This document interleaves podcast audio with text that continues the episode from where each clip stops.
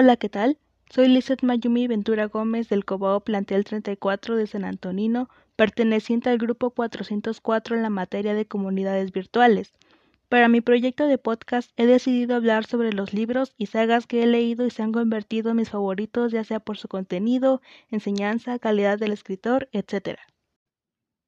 Antes de empezar me gustaría hablar un poco sobre la contingencia sanitaria que estamos viviendo en estos momentos debido a que es una situación importante para todos y también un factor que influencia de gran manera la vida de los estudiantes.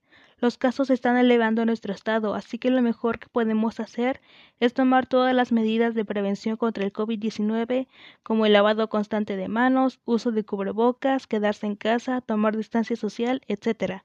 De esta manera prevenimos todos y ayudamos a disminuir los casos.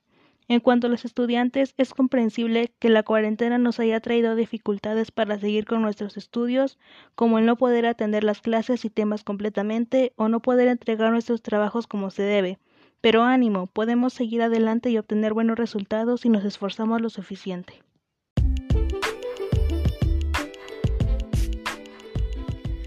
Ahora sí, comencemos.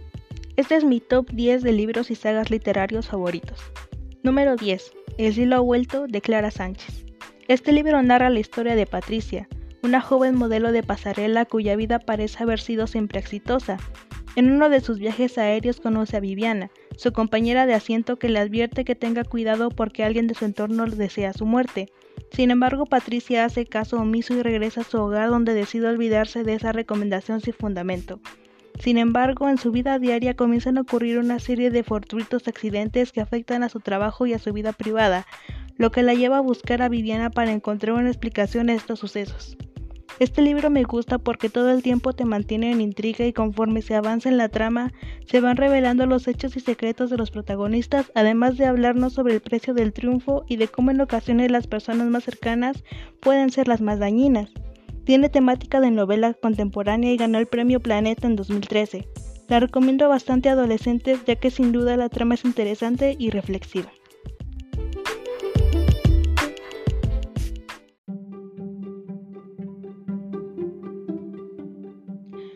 Número 9. Coraline de Neil Gaiman. Este libro fue la inspiración para crear la película Coraline y la puerta secreta del estudio Laika.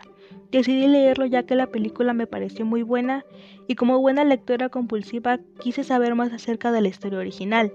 La trama se centra en la vida de Coraline Jones, quien acaba de mudarse de casa y en un intento de acabar con su aburrimiento, decide explorar las 14 puertas de su nuevo hogar, de las cuales 13 pueden abrirse con normalidad, pero la restante está cerrada y tapiada. Cuando por fin consigue abrirla, Coraline se encuentra con un pasadizo secreto que la conduce a otra casa tan parecida a la suya que resulta escalofriante. Sin embargo, hay ciertas diferencias que llaman su atención. La comida es más rica, los juguetes son tan desconocidos como maravillosos, y sobre todo hay otra madre y otro padre que quieren que Coraline se quede con ellos, se convierte en su hija y no se marche nunca. Pronto Coraline se da cuenta de que tras los espejos hay otros niños que han caído en la trampa, son almas perdidas y ahora ella es su única esperanza de salvación. Pero para rescatarlos tendrá también que recuperar a sus verdaderos padres y cumplir así el desafío que le permitirá volver a su vida anterior.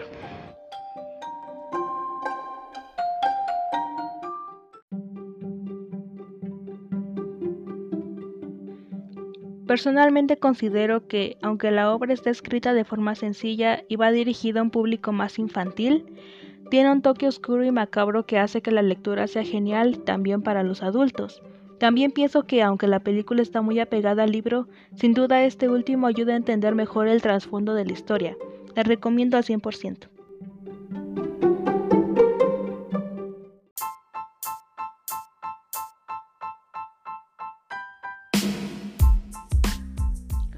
Número 8. Dos crímenes de Jorge Antillón. La historia comienza con Marcos celebrando una reunión con sus amigos y su pareja. Todo marcha bien hasta que decide alojar en su casa a un compañero de trabajo, Evodio Alocoser, quien está implicado en un crimen mandálico. El protagonista y su novia ante esta situación y considerando sus antecedentes revolucionarios, deciden huir mientras las cosas se solucionan. La novia de Marcos parte a Jerez con su prima y él se va a Muérdago, donde vive su tío Ramón, con el propósito de obtener dinero que le permita vivir mientras está prófugo.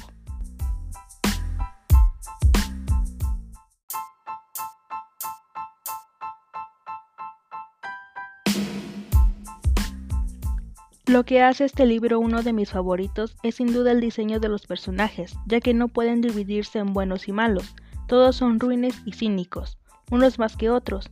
El protagonista no es el individuo ejemplar, sin embargo su situación genera empatía y de esa forma justifica su descaro. La recomiendo a un público mayor de edad ya que la intriga es total que pareciera una novela policíaca y al final es inesperado.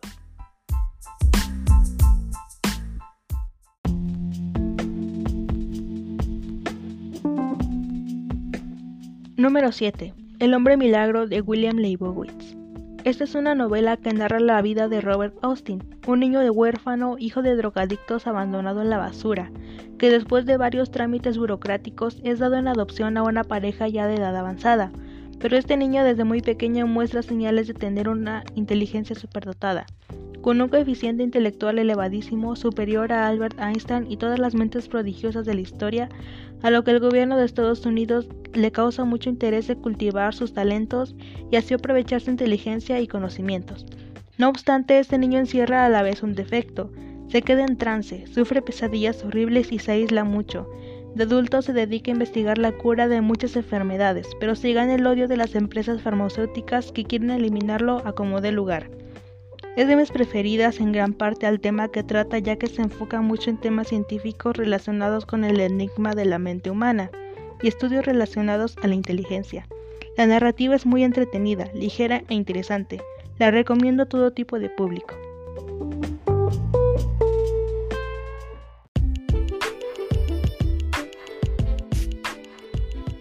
Número 6. Viviana y su mundo de José Luis Olaizola. Viviana, mejor conocida como Vivi, es una niña feliz. Tiene el don maravilloso de saber contar cuentos. Repite las historias que relata su papá, un borracho que ha vivido desde que murió la mamá de Vivi al dar a luz.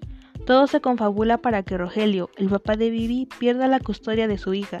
Su condición de alcohólico lo hace pasar la categoría de vago y maleante. De acuerdo con la ley, resulta peligroso para la niña estar bajo su custodia. Quien más insiste en denunciar a Rogelio es la maestra de Viviana, la señorita Tachi. Por otro lado, el sueño infantil de Vivi es que los Reyes Magos le traigan una bicicleta y pasa sus días trabajando para conseguir una. Sin embargo, termina tomando la bicicleta abandonada de la hija de un poderoso industrial y todo se complica cuando acusan al papá de Vivi de habérsela robado y corre el riesgo de ir a la cárcel.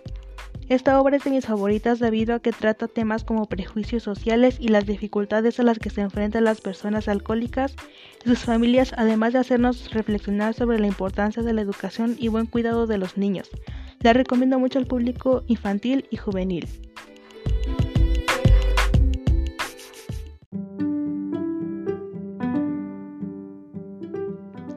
Número 5. Así es la vida Carlota de Gema Lienas. Carlota es una joven de 14 años cuya vida era aparentemente normal hasta que en un giro inesperado sus padres le anuncian a ella y a su hermano que se divorciarán y que su madre tendrá que mudarse. Paralelo a esto, el chico que le gusta a Carlota sufre un accidente de moto y ya se encoma en el hospital. Además de que ella comienza a experimentar cambios en su cuerpo debido a la pubertad y está sumamente confundida respecto a sus sentimientos. Todo eso y más lo vemos en esta novela dirigida a los adolescentes, pues nos enseña que a pesar de todas las dificultades la vida es así y no podemos cambiarla. La obra es bastante compatible con los problemas de los jóvenes y hace que se sientan identificados con la protagonista, además de dejar importantes reflexiones.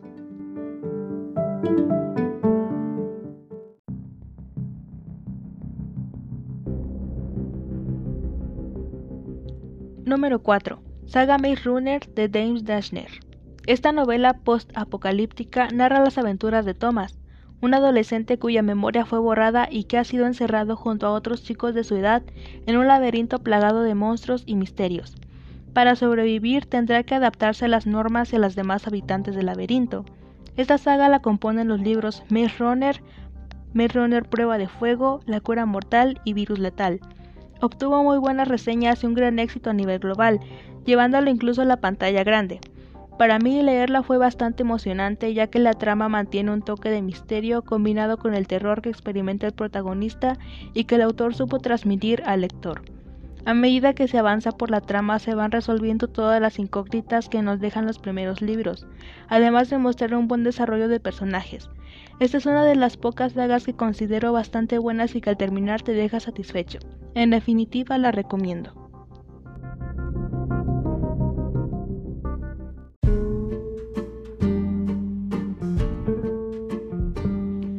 Número 3. Saga Crepúsculo de Stephanie Meyer. Esta es la historia de Isabella Swan, quien se muda a un pequeño pueblo de Estados Unidos en Washington llamado Forks, en el que nunca deja de llover. Ella piensa que es lo más aburrido que le pudo pasar en la vida, pero su destino da un giro interesante y aterrador una vez que se encuentra con el misterioso e interesante Edward Cullen. Esta historia está compuesta por cinco libros, Crepúsculo, Luna Nueva, Eclipse, Amanecer y recientemente Sol de Medianoche. Al igual que la anterior, gozó de gran fama a nivel global y fue llevada a la pantalla grande, lo cual incrementó su éxito en los años 2000. Está en este puesto porque la trama me pareció bastante buena, en especial el trasfondo de la historia y lo bien que manejó la autora el tema de vampiros y licántropos en los últimos libros. Para algunos la saga fue mala, pero en mi opinión las malas críticas fueron influenciadas por la adaptación al cine. Este es uno de los casos en que considero que el libro es muy superior a la película.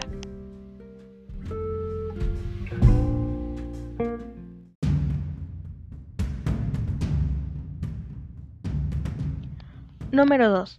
Saga Los Juegos del Hambre de Susan Collins. Un pasado de guerras ha dejado a los 12 distritos que dividen Panem bajo el poder tiránico del Capitolio. Sin libertad y en la pobreza, nadie puede salir de los límites de su distrito. Solo una chica de 16 años, Katniss Everdeen, osa desafiar las normas para conseguir comida. Sus principios se pondrán a prueba con los Juegos del Hambre, espectáculo televisado que el Capitolio organiza para humillar a la población. Cada año, dos representantes de cada distrito serán obligados a subsistir en un medio hostil y luchar a muerte entre ellos hasta que quede solo un superviviente. Cuando su pequeña hermana es elegida para participar, Katniss no duda en ocupar su lugar, decidida a demostrar con su actitud firme y decidida que en las situaciones más desesperadas hay lugar para el amor y el respeto. Esta trilogía está compuesta por los libros Los Juegos del Hambre, Los Juegos del Hambre en Llamas y Sin Sajo. Al igual que los dos puestos anteriores, gozó de gran éxito e inspiró a la realización de cuatro películas recreando la trama. Es una saga que considero única y original, pues la autora hizo un buen uso de los elementos literarios, la trama es tanto emocionante como interesante y cada entrega es mejor que la anterior, cosa que no es fácil de lograr y más considerando que es una novela juvenil. Toda la saga es de mi agrado y por supuesto que la recomiendo.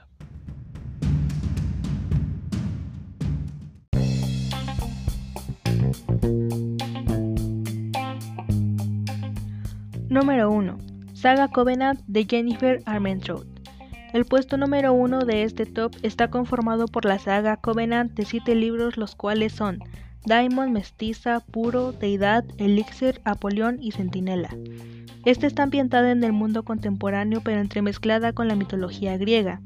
La historia nos introduce la vida de Alex, una joven mestiza nacida de una pura sangre cuyos padres son hijos de dioses y un mortal, en la sociedad en la que vive, los mestizos solo tienen dos opciones, entrenar para ser centinelas, cazando y matando daimos, o convertirse en sirvientes en las casas de los puros. Alex, decidida a ser una centinela, tendrá que estudiar en el Covenant y seguir las reglas, cosa que no es nada fácil para ella.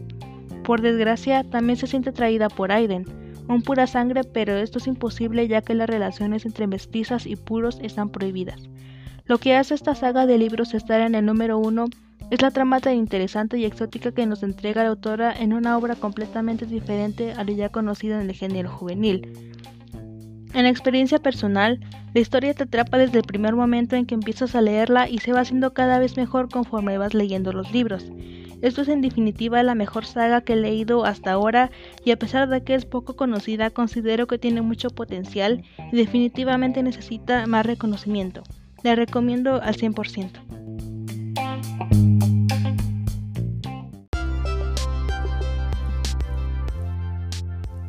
Bueno, eso es todo. Gracias por escuchar mi podcast. Espero que les haya gustado mucho y se animen a leer.